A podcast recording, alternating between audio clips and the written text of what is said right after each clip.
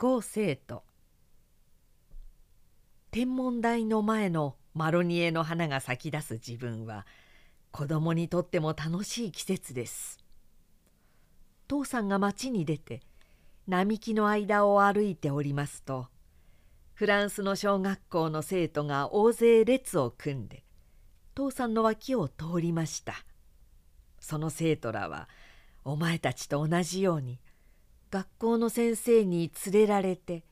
楽しい遠足に出かけるところでした。いやみんな籠を下げていると思って父さんが見てきました。その籠は何だと思います？それがフランスの子供のお弁当です。きっとあの籠の中にはお前たちののり巻きやおむすびと違ってパンダのフローマージュだのが入っていたでしょう。失朴な田舎の学校生徒の組も父さんのそばを通りました。その生徒らは先生に連れられてパリの町々を見物して歩いていました。ちょうど日本のことで言えば修学旅行のために東京へ出てくる地方の少年の群れによく似ていました。パリのことですから日比谷でなくてリュキサンブールの公園を九段の昇魂社でなくてパンテオンを二重橋でなくてルーブルの王宮を定めしあの出木なフランスの田舎の少年も方々を見物した話を弟や妹への土産にして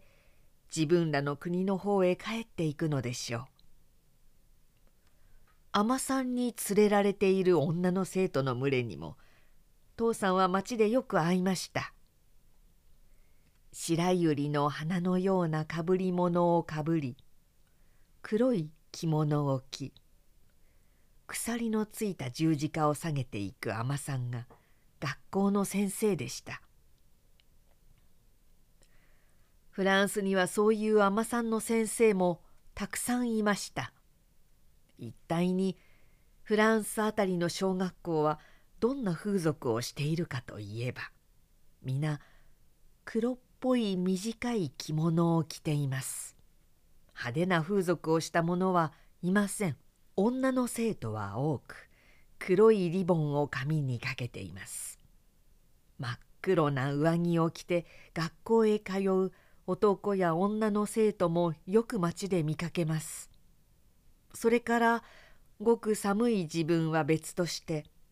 子供は皆膝小僧を出して歩いています。それに靴を履いています。